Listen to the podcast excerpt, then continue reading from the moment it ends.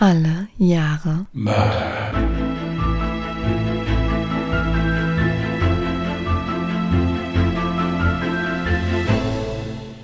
Herzlich willkommen zu Alle Jahre Mörder, der True Crime Podcast mit Christian, hallo. Und Jasmin. Hallo.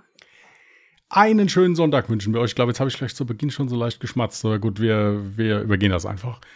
Wir sind hier noch nicht im Fall, da darf man noch ein bisschen Nebengeräusche Da darf man noch wie ein Mensch sich verhalten. Ja, danke. Ja, da darfst Ja, du noch leben. Genau, schön. Das freut mich. Aber abgesehen davon sollten wir vielleicht auch an der Stelle erwähnen, dass heute die Aufnahme vielleicht mal wieder, also je nachdem, was für Kopfhörer man beim Hören benutzt, fällt das vielleicht auf, vielleicht auch nicht. Wir arbeiten nicht in einem Studio, wir nehmen ganz normal bei uns zu Hause auf.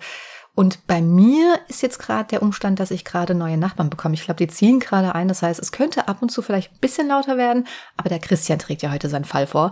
Aber ich glaube, der Christian ist heute auch nicht so leise, oder? Ja, doch, also ich hoffe jetzt nicht, dass es zu, zu laut wird. Hier wird ein Schrank aufgebaut, allerdings zwei Stockwerke unten drunter. Also ich denke nicht, dass da jetzt Sprengungen nötig sind oder irgendwie sowas, um den da reinzubekommen. Aber es kann sein, zum Beispiel kann es sein, dass gleich mal die Türklingel geht äh, oder so, aber das ist nicht dramatisch. Wie gesagt, wir lassen uns da gar nicht von rausbringen. Kann auch sein, dass mein Bruder mittlerweile schon eingetroffen ist.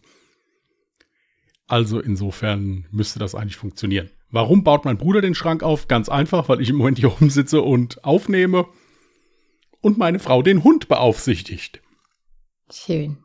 Aber ist es nicht ein ganz normales Ikea-Regal? Warum muss man denn dafür gleich eine Sprengung vollziehen? Ja, sag ich ja, ich denke nicht, dass Sprengungen nötig sind. Habe ich ja gesagt. Wenn du wieder auf die Idee kommst. Außerdem ist es so, wenn mein Bruder den aufbaut, ist er in zehn Minuten fertig. Wenn ich damit anfange, brauche ich eine Dreiviertelstunde. Ich bin nämlich handwerklich absolut unbegabt. Echt? Ich bin total begabt. Ja, das glaube ich dir, aber ich nicht. Ja. Ich äh, bin eher dann da der Typ, der hinterher die Verwundeten versorgt. Oder für die Handwerker was zu essen kocht oder irgendwie sowas. Also Handwerk ist nicht meins, wie gesagt, und äh, deswegen, wir machen da immer Arbeitsteilung bei uns zu Hause. Ich finde, bei Möbelaufbau ist sowas wie Lego-Basteln nur für Erwachsene. Richtig. Kann man auch depressiv bei werden. Gut, kommen wir mal zurück zu unserem True Crime Podcast, würde ich mal sagen. Wir haben übrigens auch eine E-Mail bekommen, beziehungsweise über unser Kontaktformular eine Nachricht. Und da wurden wir erstmal gelobt für die Homepage und es wurde angemerkt, dass die Person gar nicht wusste, dass wir tatsächlich ein Buch rausgebracht haben. Und ich glaube, wir erwähnen das vielleicht zu selten. Darum hier nochmal der kleine Hinweis. Wer gerne liest, der hat vielleicht mit unserem Buch das passende True Crime Buch gefunden, denn wir haben ein Buch mit unseren spannendsten Fällen von Alle Jahre Mörder ausgebracht. Wie viele Fälle waren es nochmal? 22? Und ein 22, Exklusiv. ja. Genau. Ein exklusiver. Ein Exklusivfall, den haben und werden wir in diesem Podcast nicht veröffentlichen. Und äh, ja, die anderen gibt es bereits, aber das Ganze natürlich dann ohne Nachbesprechung einfach für die Leseratten unter euch. Kann man auch super verschenken, beispielsweise für True Crime Fans. Sämtliche Informationen dazu könnt ihr natürlich immer in unserer Podcast-Beschreibung entnehmen oder ihr schaut gerne einfach mal auf unserer Homepage www.allejahremörder.de vorbei. Mörder mit OE geschrieben. Okay. Gut, wenn du möchtest, kannst du jetzt gerne mit deinem Fall beginnen. Ich lehne mich zurück und lausche wie immer ergriffen. Okay. Bevor wir loslegen, habe ich hier noch eine kleine Triggerwarnung. In meinem Fall heute geht es um sexuelle Gewalt und um Vergewaltigung. Also wer das nicht hören kann, der sollte vielleicht hier diese Folge mal eine Pause machen.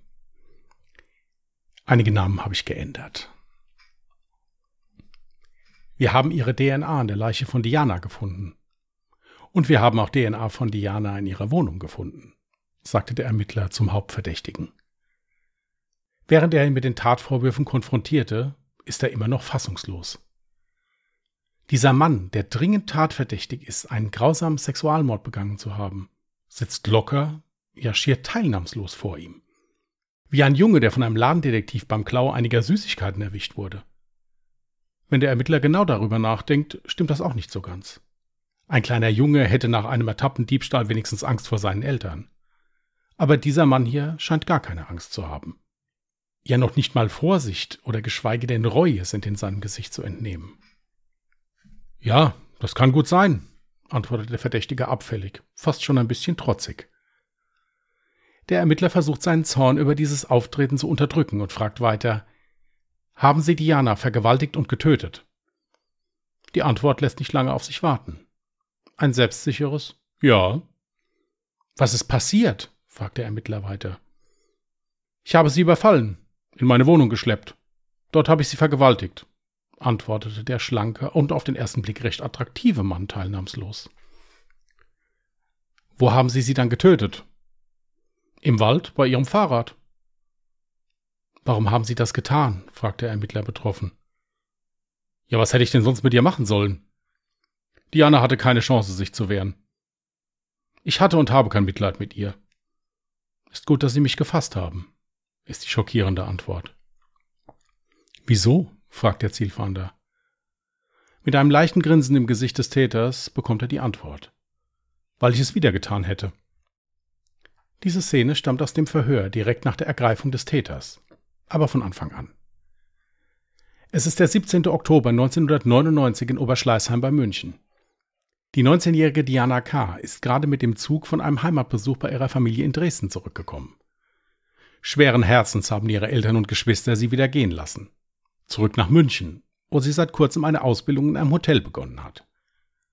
Diana ist eine nette und zuverlässige junge Frau.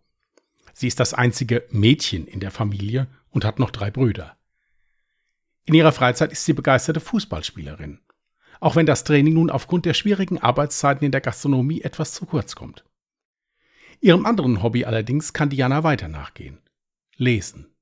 Egal ob Romane oder Biografien. Diana liest alles und gilt in ihrer Familie als kleiner Bücherwurm.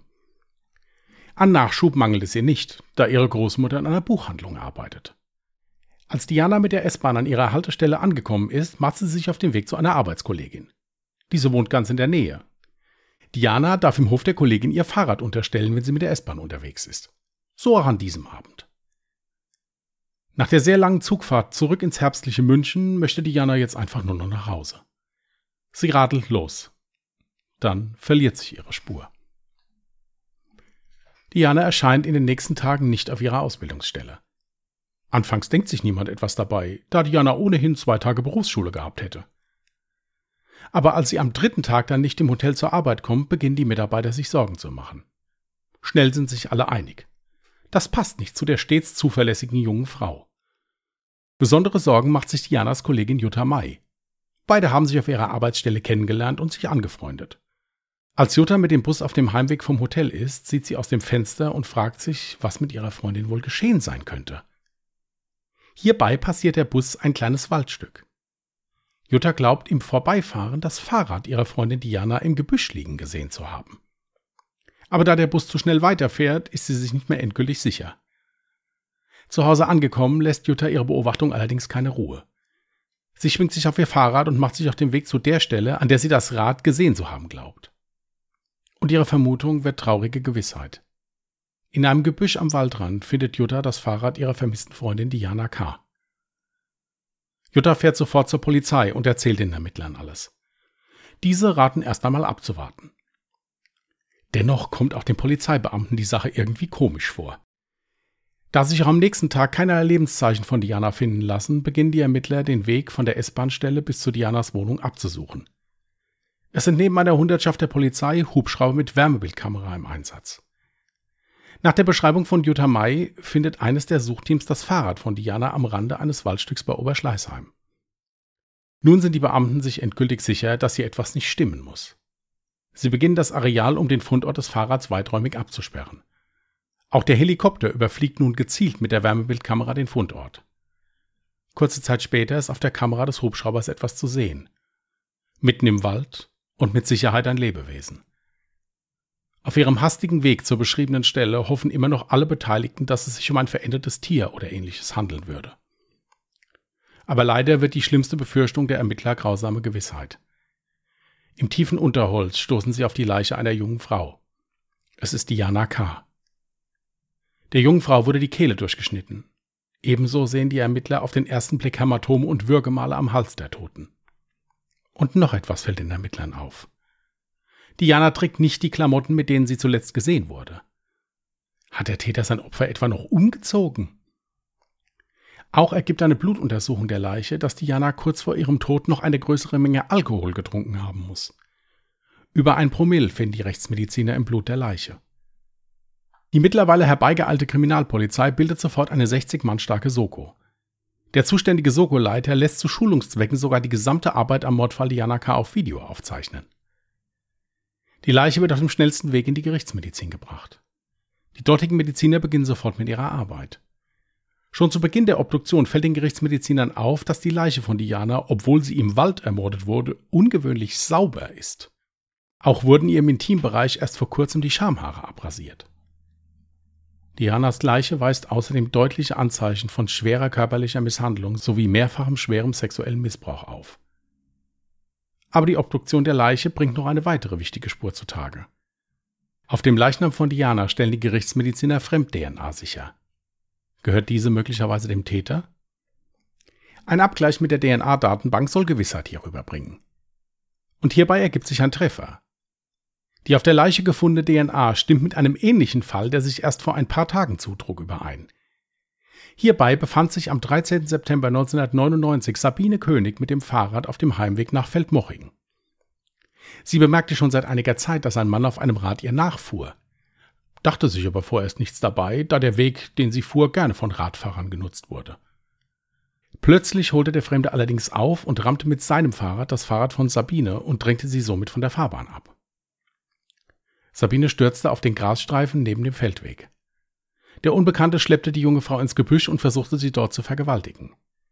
Da Sabine sich jedoch zur Wehr setzte, versuchte er ihr Daumenschellen, ein Fesselwerkzeug, welches häufig in der Sadomaso-Szene Anwendung findet, anzulegen. Doch Sabine hatte Glück im Unglück. Der Täter wurde von vorbeifahrenden Passanten bei seiner Tat gestört und flüchtete zu Fuß. Vorher warf er noch die Daumenschellen sowie ein kleines Jagdmesser ins Gras. Die Polizei konnte diese Gegenstände wenig später sicherstellen. Auf dem Fahrrad des Täters sowie auf den sichergestellten Utensilien stellten die Ermittler dann die DNA des Täters sicher. Aufgrund der Beschreibung von Sabine König kann die Kripo ein Phantombild des mutmaßlichen Täters anfertigen. Dieses wird sogleich sowohl im Fall der versuchten Vergewaltigung an Sabine König als auch im Mordfall Diana K. veröffentlicht. Viele Hinweise gehen daraufhin bei der Polizei ein. Jedoch lässt sich hier nichts Verwertbares finden. Und das, obwohl laut Angaben des zuständigen Soko-Leiters täglich bis zu 70 Anrufe bei den einzelnen Polizeidienststellen eingingen. Die Schutzpolizei des Umkreises fährt nun gezielt die Straßen auf der Suche nach dem Täter ab. Ganz Ober- und Unterschleißheim wird auf den Kopf gestellt. Die Polizei lässt nichts unversucht, den Täter zu finden. Auch beschäftigen sich die Ermittler nun mit dem Umfeld von Diana K. Doch diese Ermittlungen sind relativ schnell beendet und führen zu keinem Ergebnis. Diana führte in München ein sehr unauffälliges Leben und ihre Bekanntschaften begrenzten sich auf ihre Freundin Jutta und einige weitere Arbeitskollegen. Bekanntschaften mit Männern soll es ebenfalls nicht gegeben haben. Da die Polizei immer noch versucht, sich den hohen Blutalkoholwert von Diana zu erklären, befragen sie Familie und Freunde, ob Diana bei Feiern oder ähnlichen Anlässen gerne mal einen über den Durst trinken würde. Die Antwort ist von nahezu allen gleich. Alle Befragten geben an, dass Diana sehr wenig Alkohol trinken würde und man sie eigentlich noch nie richtig betrunken gesehen habe. Wieder ein Puzzleteil für die Ermittler, welches nicht ins Bild passt. Wieso war Diana zum Zeitpunkt ihres Todes bei einem Blutalkoholwert von über ein Promille? Die Polizei ermutigt weiterhin die Bürgerinnen und Bürger der umliegenden Ortschaften, sich mit Hinweisen an sie zu wenden. Ein Hinweis lässt die Ermittler aufhorchen wobei dieser auf den ersten Blick eigentlich gar nichts mit der Tat zu tun haben scheint. Der Chef des Hotels, in dem Diana ihre Ausbildung machte, meldet sich bei der Polizei und gibt an, dass in einem Mietshaus in der Nähe des Hotels in einer Erdgeschosswohnung eine Fensterscheibe eingeschlagen sei. Da die Beamten zu diesem Zeitpunkt ohnehin mit ihren Ermittlungen nicht weiterkommen, entscheiden sie sich auch diesem Hinweis nachzugehen.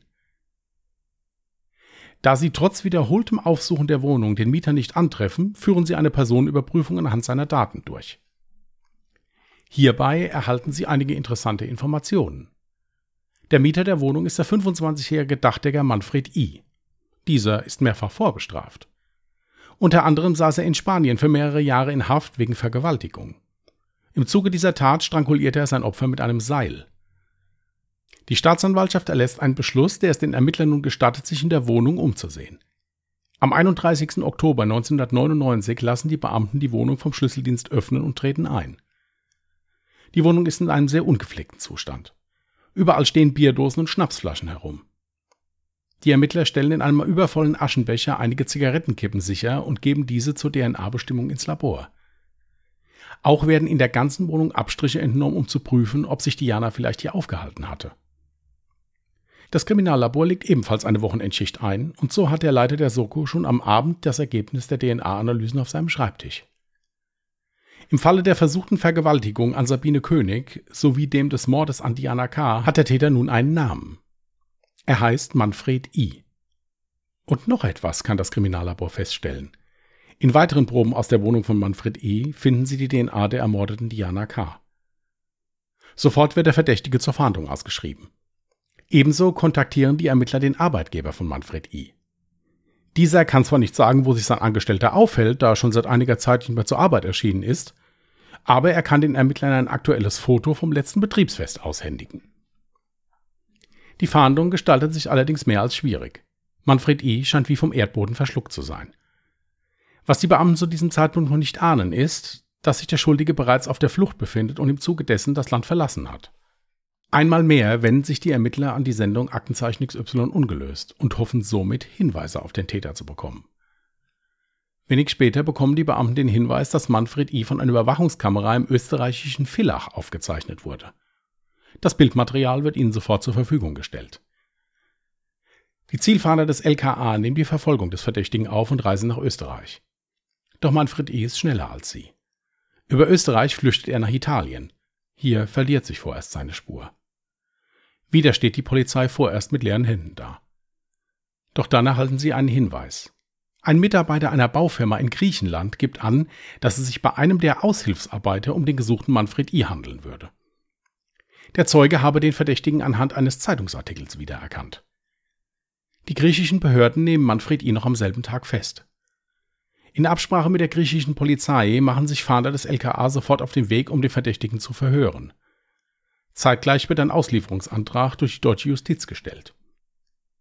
In der Vernehmung durch die deutschen Behörden verhält sich Manfred I. kooperativ und gesteht, wie am Anfang zitiert, den Mord an Diana K. sowie die versuchte Vergewaltigung an Sabine König. In Bezug auf den Mord gibt er zu Protokoll, dass er Diana im Wald aufgelauert habe und sie vom Rad gerissen habe. Danach habe er sein vollkommen verängstigtes Opfer in seine Wohnung geschleppt. Hier habe er sie zwei Tage lang festgehalten und insgesamt 17 Mal vergewaltigt. Auch habe er Diana immer wieder auf sadistische Art und Weise gefoltert und gequält. Später habe er sie dann gezwungen, einen Liter Wodka mit Himbeersaft zu trinken und sie im Anschluss betrunken in der Badewanne seiner Wohnung gewaschen und den Intimbereich rasiert. Manfred I. hatte schon zu diesem Zeitpunkt beschlossen, Diana zu töten. Am Morgen des Mordes habe er noch gemeinsam mit seinem Opfer gefrühstückt und sei dann kurz auf der Couch eingeschlafen. Später dann habe er Diana abermals gezwungen, Alkohol zu trinken und sie dann in das Waldstück geschleppt. Nachdem er die gefesselte Diana bis zur Bewusstlosigkeit mit einem Seil gewirkt hat, schnitt er ihr die Kehle durch. Während des Geständnisses bleibt Manfred I. ruhig und nahezu teilnahmslos. In einem Ortstermin, der unter strenger Bewachung stattfindet, zeigt er den Ermittlern, wo und wie er Diana getötet hat. Einer der Ermittler später in einem Interview. Ich habe in den 30 Jahren meiner Karriere bei der Kripo noch nie einen so kaltblütigen und gewissenlosen Täter kennengelernt. Er hat nur Mitleid mit Tieren, aber nicht mit Menschen, sagte er in einem seiner Verhöre. Die Tötungen sind ihm völlig gleichgültig. Nach dem Verhör sind alle Beteiligten schockiert über das Geständnis. Die Soko beschäftigt sich nun mit dem Vorleben des Beschuldigten. Hier finden sie schnell heraus, dass er schon in früher Kindheit sexuelle Gewaltfantasien äußerte und schon immer sadistische Züge hatte. Gegenüber Arbeitskollegen äußerte er einmal den Wunsch, eine Sexsklavin haben zu wollen. Manfred Is Mutter trennte sich von seinem Vater, da sie ihm vorwarf, eine von Manfreds Schwestern sexuell missbraucht zu haben. Manfred hatte seiner Mutter diesen Schritt niemals verziehen. Zu seiner Schwester hatte er allem Anschein nach ein gutes Verhältnis. Er habe sogar 1992 einige Zeit bei ihr in der Nähe von Koblenz gewohnt. In diesem Jahr ereignete sich in der Nähe ein bisher ungeklärter Sexualmord an der Schwesternschülerin Patricia S. Dieser trägt bei genauerem Hinsehen die Handschrift von Manfred I. Auf die Frage der Ermittler hin, ob er noch weitere Straftaten begangen habe, gesteht Manfred I den Mord an Patricia S. am 19. September 1992.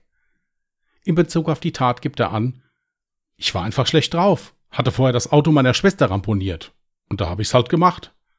Wie sie gehießen hat, weiß ich nicht. Nachdem ich nach dem Unfall bei der Polizei gehen durfte, bin ich nach Hause. Dann habe ich nicht schlafen können und bin nochmal losgezogen. In der Nähe der A habe ich sie dann getroffen. Ich habe sie an das Flussufer gebracht und vergewaltigt. Danach habe ich ihr gesagt, dass sie ihr Gesicht im Fluss waschen soll. Das war ja voller Blut. Als sie sich dann nach vorne gebeugt hat, habe ich den Kopf unter Wasser gedrückt, bis sie tot war. Auf die Frage der Ermittlerin, warum Manfred I. Patricia getötet hat, antwortete dieser, ich wollte einfach mal wissen, wie das so ist. Die Leiche von Patricia wurde wenig später am Ufer der A gefunden. In ihrer Vagina steckte ein Ast. Die Ermittler haben nun genug gehört. Am 23.10.2000 steht Manfred I. vor der großen Strafkammer des Landgerichts München I. Auch hier ist er geständigt und zeigt während der gesamten Verhandlung keinerlei Reue. Ein vom Gericht angefordertes psychiatrisches Gutachten bescheinigt dem Angeklagten eine sadistische Persönlichkeit und nahezu keinerlei Schuldempfinden bezüglich seiner Taten. Eine Wiederholungsgefahr bestünde in höchstem Maße. Dennoch sei Manfred I. voll schuldfähig, da er zum Zeitpunkt des Verbrechens sich seines Tuns bewusst war. Am 26.10.2000 dann das Urteil. Das Gericht verurteilt Manfred I. wegen zwei Frauenmorden und diversen Vergewaltigungen zu lebenslanger Haft mit anschließender Sicherungsverwahrung. Es wird die besondere Schwere der Schuld festgestellt. Manfred I. nimmt sein Urteil mit geschlossenen Augen und hochrotem Kopf zur Kenntnis. In einem späteren Verfahren wird er zu einer Zahlung von 180.000 Euro Schmerzensgeld an die Familien seiner Opfer verurteilt. Daraufhin äußert er sich vor Gericht verächtlich, ich kann denen ja was von meinem Essen im Knast abgeben. Wow. Ein einprägender Abschlusssatz. Ich habe tatsächlich auch lange überlegt, ob ich den Satz nehme, aber ich finde, der spiegelt nochmal sehr gut das Wesen nieder. Wieder, nicht nieder. Du meinst das gewissenlose, reuelose. Genau, genau. Ja, das kann ich absolut nachvollziehen. Also ich hätte mir auch direkt notiert eben, was es für eine respektlose Antwort ist. Aber ich habe mich auch tatsächlich gefragt, wie das ist. Ich meine, wenn er jetzt keine großartigen Rücklagen hatte, verdient man während der Haftzeit irgendwie, also wenn man während der Haftzeit auch im Gefängnis irgendwie intern arbeitet, kann man sich dann auch noch irgendwie was dazu verdienen? Ja, du kannst dir äh, durch Arbeit im Gefängnis etwas verdienen. Ein Teil davon geht auf dein Gefangenenkonto und einen Teil davon hast du im Gefängnis allerdings nicht in, in, in wirklichem Geld, sondern in einem, in Form eines Gefangenenkontos zur Verfügung und da können die Gefangenen zum Beispiel Einkauf drüber beziehen. Also können sich zusätzlich zur Verpflegung, die sie im Gefängnis bekommen, dann noch andere Sachen kaufen. Süßigkeiten, Kaffee, Zigaretten, sonst irgendwas. Also auch wenn das jetzt nicht unbedingt zum Fall mit dazugehört, finde ich das gerade total spannend. Du sagtest ja, ein Teil geht auf ein Konto und man darf halt nur einen gewissen Teil dann halt eben für solche Ausgaben ja. im Gefängnis behalten. Ja. Warum gibt es da diese Vorschriften oder ich sag mal diese Grenze in Anführungsstrichen? Ja gut, zum einen, damit halt eben auch der Schwarzmarkthandel nicht angekurbelt wird, weil Arbeit ist im Gefängnis ein Privileg. Ja, also wenn du, äh, wenn du jetzt in einer U-Haftanstalt bist, zum Beispiel, bist du ja nicht zur Arbeit verpflichtet als Strafgefangener in Deutschland. Mhm. In der Strafhaft bist du prinzipiell zur Arbeit verpflichtet. Es ist aber meistens so, dass halt eben dann in gewissen Bereichen halt auch nur gewisse Gefangene eingesetzt werden. Mhm. Also man würde zum Beispiel so einen Gefangenen wie, wie den jetzt hier, der wirklich äh, ein rapider Gewalttäter ist, den würde man jetzt nicht in der, in der, in der Metzgerei einsetzen oder in der Schlosserei, wo der halt eben Zugang zu spitzen ja, Werkzeugen hat oder sowas. Und äh, es ist, wie gesagt, so, dass du im Gefängnis die Grundversorgung bekommst du. Also du bekommst drei, deine drei Mahlzeiten am Tag, Getränke, das bekommst du alles. Mhm. Aber gerade so Sachen wie Zigaretten oder mhm. Süßigkeiten oder äh, Literat irgendwelche Zeitschriften, sonst irgendwas das musst du dir selbst kaufen oder wahlweise dir halt reinbringen lassen in überprüfter Form. Okay. Okay, ja, sorry für den kleinen Ausflug, aber ich ja, finde sowas irgendwie total interessant als Randinfo, weil dann wäre es ja dann trotzdem theoretisch möglich, ähm, an die Familie des Opfers dann auch Schmerzensgeld zu zahlen. Also es ist dann nicht unmöglich. Ja, es gibt ein gesetzlich festgelegtes Überbrückungsgeld, nennt sich das. Also der Gefangene wenn der arbeitet, muss einen Teil dieses Geldes gesetzlich ansparen, wenn er entlassen wird, dass er nicht auf gut Deutsch total mittellos auf die Straße gesetzt wird. Mhm. Ja, und wenn dieses Überbrückungsgeld voll ist, dann ist es so, dass das Geld weiterhin auf ein Sparkonto geht halt und dann da halt liegen bleibt. Da kann er dann Anträge stellen, wenn er sich jetzt zum Beispiel irgendwas kaufen will, kann er sagen, könnte ich bitte davon Geld haben, möchte mir gern ein Radio kaufen oder einen Fernseher oder irgendwie sowas für in der Haft. Das geht, aber das kann dann gefändet werden. Also es kann da eine Fändung drauf liegen dann, ja. Okay. Ja, finde ich total spannend. Dann ist äh, zumindest dann dieses Urteil nicht komplett für die Füße. Ähm, dann hat er sich ja mit seiner Aussage ein bisschen verschätzt. Ne? So von wegen, ja, ich habe ja im Prinzip nichts. Äh, die können gerne mein, was hat er denn gesagt, mein Essen im Knast äh, haben. Äh, ja. Ich hatte mir noch ein paar andere Stichpunkte gemacht. Äh, ich würde die jetzt einfach mal so nach nach abgehen, wenn es für dich okay ist. Zum ersten hatte ich mir notiert, dass ich es sehr erstaunlich fand, dass einer der Ermittler gesagt hatte, er hatte nur Mitleid mit Tieren, weil normalerweise, wenn ein Mensch sadistische Züge hat oder ja, ein Sadist ist, dann schreckt er meistens auch nicht vor Tieren zurück. Das fand ich da in dem Fall jetzt sehr interessant. Also diese Aussage muss er wohl mal in einem seiner Verhöre getroffen haben, dass er mit Menschen generell kein Mitleid hätte, nur mit Tieren. Inwiefern er das jetzt ernst gemeint hat oder das einfach nur so dahingesagt hat, ist fraglich. Das kann ich nicht nachvollziehen. Also das war im Prinzip also einfach nur so ein quasi es, Zitat. Es war eine Aussage von, von Manfred I. selbst in, im Zuge eines Verhörs. Okay, gut. So Der Kriminalkommissar hat ihn da nur zitiert einfach. Okay. Ist denn jetzt mittlerweile bekannt, ob der Vater von Manfred wirklich, also Manfreds Schwester, sexuell missbraucht hat?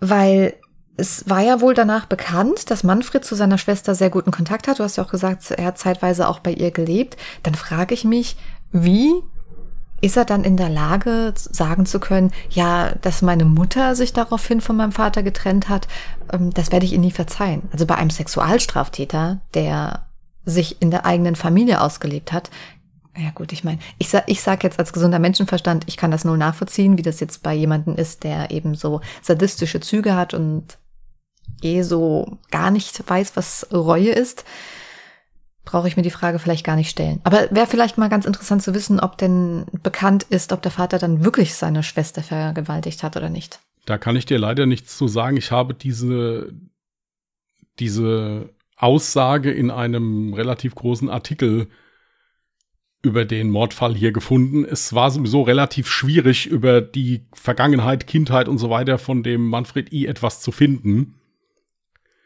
In dem Artikel stand lediglich drin, dass halt die Mutter das dem Vater vorgeworfen hat. Ob das jetzt so war, kann, kann ich nicht nachvollziehen, kann ich nicht beurteilen, stand nirgendwo. Ähm, also aber dazu gab es dann wahrscheinlich auch keinen Prozess. Nein, also zumindest, zumindest nicht laut den Aufzeichnungen, die ich gelesen habe. Also ich will das jetzt nicht mhm. ausschließen, aber es ist zumindest nicht für mich nicht einsehbar gewesen, sagen wir es so. Mhm. Und es stand halt in diesem Artikel noch drin, dass der Manfred I. das also seiner Mutter nicht verziehen hat und wohl ja ein sehr gutes Verhältnis zu seinem Vater gehabt hat. Es stand auch in einem, es waren zwei Artikel, wo mal kurz davon die Rede war. In einem Artikel stand Schwestern, also sprich, dass er mehrere hatte. In einem Artikel stand nur Schwester. Mhm. Also das ist fraglich. Bei seiner Schwester, die lebt in, äh, hat zu diesem Zeitpunkt in der Nähe von Koblenz gelebt Mhm. Und da hat er wohl Bezug zu gehabt. Er ist ja auch mit ihrem Auto gefahren, hat damit einen Unfall gehabt und so weiter. Also zu der scheint er wohl ein gutes Verhältnis gehabt zu haben. Wie das Verhältnis zum Rest seiner Familie ist, kann ich nicht sagen, weiß ich nicht. Okay. Ja, dann habe ich mir noch notiert, warum das Fenster seiner Wohnung eingeschlagen war.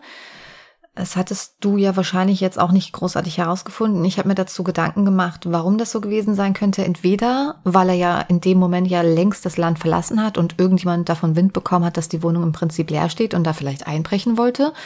Oder aber, ähm, das fände ich die interessantere Alternative, vielleicht hat Diana ja auch während ihrer zwei Tage mh, hm, Gefangenschaft auch versucht, einmal zu flüchten und dabei ist das Ganze passiert.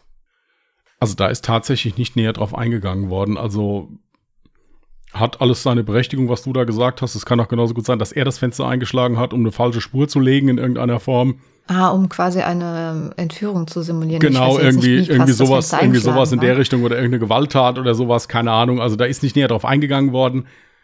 Ähm, es war auch nicht so ganz klar, ob dieses Mietshaus nicht sogar dem Besitzer des Hotels, wo Diana ihre Ausbildung macht, gehört hat. Das steht in einem Artikel drin, das kann man so deuten, als wäre das einfach nur, es ist in der Nähe des Hotels gewesen, das also auf jeden Fall. Mhm. Man kann es aber auch so verstehen, dass er der Vermieter ist. Ja, also das konnte ich leider nicht so genau nachvollziehen. Das äh, okay. Tatsache ist halt, dass sich der macht keinen Unterschied. Das, äh, ja.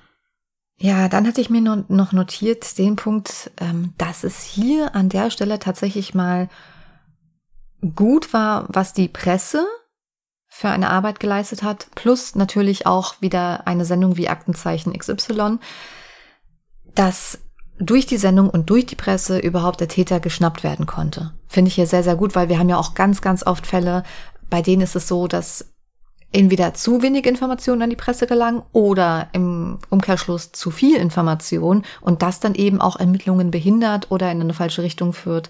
Also das fand ich sehr erstaunlich, dass das so schnell ging, also in Anführungsstrichen schnell, den Täter dann zu schnappen, obwohl er über zwei Länder hinweg dann ähm, geflüchtet ist. Ja, auch die Zusammenarbeit mit den ausländischen Behörden hat da sehr gut funktioniert. Also das äh, lief wirklich alles relativ Hand in Hand. Äh, es stand aber auch in einem äh, Artikel drin, dass auch die ausländischen Behörden sehr schockiert waren über die Tat halt und wollten da auf jeden Fall sofort helfen und sich, sich einbringen halt, soweit es ging.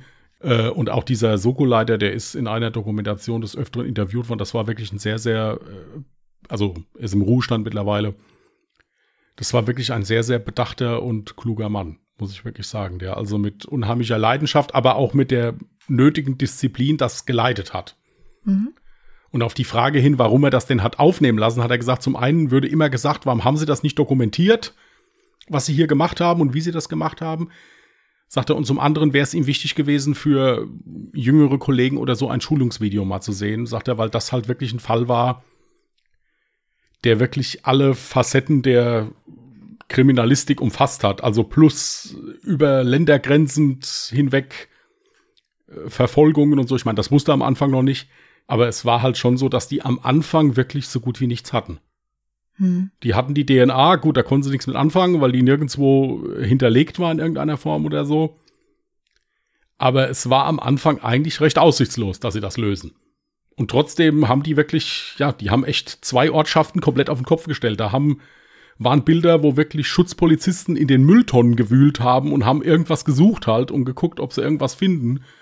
Also die äh, bayerische Polizei ist da mit einer unheimlichen Leidenschaft rangegangen und sind ja Gott sei Dank zum Schluss auch belohnt worden, wenn man das so nennen kann. Ja. Dann habe ich quasi einen letzten Punkt, den ich noch mal ein bisschen unterteilt hatte.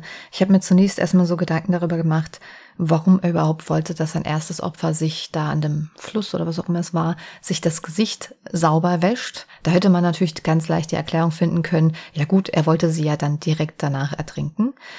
Allerdings war ja dann auch sehr auffällig, dass er bei Diana im Prinzip genau dasselbe gemacht hat. Er hat sie ja während der gesamten Zeit gewaschen und sogar ihren Intimbereich rasiert. Das fand ich schon sehr merkwürdig. Und du hattest ja auch gesagt, dass sie beim Auffinden der Leiche hatte sie andere Kleidung an als ja. die, die ja. sie trug, wo sie zuletzt gesehen wurde. Ja. Das fand ich irgendwie sehr komisch. Hat er dazu irgendwann mal Informationen gegeben, warum er das alles getan hat? Nein, da gab es keine Informationen zu. Und ich muss auch dazu sagen, dass dieses Waschen und Rasieren nur mit einem Satz benannt wurde ähm, ich denke, das war ein bisschen aus äh, ethischen Gründen. Es ist auch in keinem Artikel näher darauf eingegangen worden, wie er die arme Frau misshandelt oder gefoltert hat. Mhm. Es stand lediglich in einem Artikel drin, dass er dann halt die Flucht hat er ergriffen, weil er dann Angst hatte, dass wirklich seine DNA auf ihr gefunden wird, weil er ja halt wirklich sich diverse Male an ihr vergangen hat. Und, ja gut, äh, oder er hat schon mitbekommen, dass nach ihm gefahndet wird. Ja, das eine schließt das andere jetzt nicht aus. Also jedenfalls war es halt so, dass der, dass der, dass er da schon Panik hatte halt. Und dieses Waschen und Rasieren ist wirklich nur in zwei Sätzen mal gefallen. Ansonsten sind die da gar nicht näher drauf eingegangen. Ich denke mir, da werden auch noch ganz andere, viel, viel schlimmere Sachen gelaufen sein, die aber in keinem Zeitungsartikel Platz finden, weil sie halt, denke ich mir, einfach zu heftig sind auch. Ja, ja, natürlich. Auf mich wirkt es halt zu seinen Taten nur sehr konträr und es ist tatsächlich so das erste Mal, dass ich in einem Fall davon höre, dass der Täter sein Opfer auch ja, wäscht und sich um sowas überhaupt kümmert. Ähm, dass er ihr Alkohol eingeflossen hat, wird ja wahrscheinlich dann daran gelegen haben, um sie gefügiger zu machen und wahrscheinlich auch, damit sie sich selber kaum wehren kann. Oder meinst du, das war vielleicht auch schon ein Versuch, sie mit Alkohol zu vergiften, weil du hattest von einem Liter Wodka gesprochen? Also der eine Ermittler hat gesagt, es könnte auch so gewesen sein, dass er sie abgefüllt hat. Er wollte sie ja nicht gefügig machen, er wollte ja, dass sie sich wehrt. Er, daran hat er ja gerade den Spaß gehabt im Prinzip. Ja, aber wenn sie in der Lage ist, sich zu wehren, dann hatte er vielleicht auch Angst, dass er keine Chance hat. Dementsprechend wollte er wahrscheinlich es so gestalten, dass sie sich zwar wehrt, aber es für ihn leichter fällt. Nein, es ist wohl so gewesen, dass er das gemacht hat, um, er musste sie ja von seiner Wohnung wieder in den Wald bringen. Also sprich, musste er ja mit ihr über die Straße und musste in, in sein Auto und musste mhm. sie dahin bringen. Und äh, der Ermittler meint also, es wäre so gewesen, dass diese junge Frau, die ja wirklich überhaupt keinen Alkohol gewohnt war, dann so betrunken gewesen ist, dass sie, wenn sie Passanten aufgefallen wäre, er gesagt hätte, ja, die ist total besoffen, ich bringe die jetzt nach Hause, ist alles gut. So nach dem Motto, weil äh, es ist wohl einer Passantin aufgefallen, dass er mit, ein, mit einer betrunkenen Frau da unterwegs war, aber die hat sich halt eben nichts dabei gedacht, weil sie hat gesagt, ja gut, ist halt betrunken, wird nach Hause gefahren jetzt gerade. Scheiße, ja. Ähm, das war eigentlich mehr der Grund, weil er ja dieses Sadistische, was er an sich hatte, er wollte ja, dass sein Opfer sich wehrt. Und also vielmehr, es war auch so, dass Diana wohl, nachdem sie in der Wohnung war, so verängstigt war, dass die sich nicht mehr gewehrt hat. Sind aber alles Sachen, die ich jetzt nur in dem Sinne vermuten kann, weil die, denke ich mir, aus ethischen Gründen in keinem Artikel oder in keiner Dokumentation auftauchen. Also ich kann nicht sagen, was da genau passiert ist. Es ist lediglich gesagt worden, auf sadistischste Art und Weise gefoltert und gequält stand überall drin und da kann sich jeder dann seinen Teil denken, was ja, die arme glaub. Frau da aushalten musste. Ja, mehr ja. müssen wir auch, glaube ich, ja. dazu nicht wissen. Das ist schon schlimm genug, dass äh, so, ja, zumindest nur oberflächlich zu erfahren, was genau. da innerhalb von zwei ich, Tagen passiert ist. Ich hätte es sowieso nicht mit reingenommen dann, wenn ich, selbst wenn ich es gewusst hätte. Ja. Also das mit dem Alkoholeinfluss, das macht natürlich Sinn, um das Ganze eben unauffällig zu gestalten, passt aber dann wiederum nicht dazu, dass er ihr schon am ersten Tag so viel ein Alkohol eingeflossen hat. Es sei denn, er hatte eigentlich schon am ersten Tag vorgehabt, sie aus der Wohnung dann wieder rauszuholen. Das kann natürlich sein. Ist, wie gesagt, durchaus möglich. Ich habe, wie gesagt, einige Auszüge aus, aus den Verhören, die wurden dann von Schauspielern nachgespielt, einfach um mal ein bisschen besser zu zeigen, wie kaltblütig der da argumentiert hat. Mhm. Ähm, davon ist nichts bekannt. Es steht in einem Zeitungsartikel drin, dass sie einmal Alkohol bekommen hat, dann habe ich eine Dokumentation und zwei weitere Zeitungsartikel, wo steht, dass sie mehrfach was bekommen hat. Ich denke, das kann man auch nicht mehr nachvollziehen. Oder er, wenn er es nicht zu Protokoll gegeben hat, wird man es generell auch nicht mehr nachvollziehen können. Ja, richtig. Ähm, ich denke, das ist auch jetzt nicht äh, wichtig für die Tat an für sich im Prinzip. Nein. Ja. Also ich hoffe, dass dieser Herr, du hast ja gesagt, äh, mit anschließender Sicherheits äh, Sicherungsverwahrung ähm, wegen der Schwere der Schuld. Äh, jetzt haben wir schon 23 Jahre später fast. Er sitzt hoffentlich immer noch ein. Also ich äh, würde mal wagen zu behaupten, da er in Bayern einsitzt und in Bayern ist es schon so, dass da ja schon ordentlich die Regeln beachtet werden, was die Strafzeit angeht. Ich mhm. kann mir nicht vorstellen, dass der nochmal rauskommt. Also es ist nicht nichts verzeichnet oder sowas, ob er draußen ist oder nicht. Ich kann mir das auch bei diesen Taten nicht vorstellen. Okay. Also das ist, läuft gen Null, die Wahrscheinlichkeit. Okay, sehr gut. Also du hattest auch jetzt schon in die Dropouts reingepackt und unsere Zuhörer und Zuhörerinnen können sich jetzt gerne auf Instagram und auf Twitter die Fotos anschauen. Einmal ein Foto von dem Täter Manfred I und ein Foto von Diana K. Und ich kann mich tatsächlich daran erinnern, dass ich von diesem Fall anscheinend unterbewusst was in den Medien mitbekommen habe, weil mir das Foto sehr bekannt vorkommt. Eure Meinung zu diesem Fall interessiert uns natürlich auch, wie immer sehr könnt ihr uns gerne dann unter die Fotos in die Kommentare reinschreiben. Auf Instagram findet ihr uns unter @allejahremörder mit OE geschrieben und auf Twitter unter @allejahremorde. Und wenn ihr weder das eine noch das andere habt, könnt ihr uns natürlich auch jederzeit eine E-Mail zukommen lassen unter die Adresse contact at allejahremörder.de, Mörder auch mit OE geschrieben. Genau. Ja, wenn du nichts mehr zum Fall zu sagen hast, würde ich sagen, kannst du gerne ein neues Jahr ziehen. Ja, da muss ich aber jetzt erstmal vorbereiten hier. So.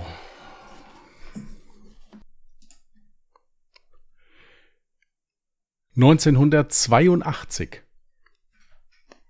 Das hattest du nur einmal. Richtig. Und zwar bei meinem ersten Fall. Ach, Das ist stimmt, nämlich mein das war ja dein Geburtsjahr. Geburtsjahr. Ja. Mhm.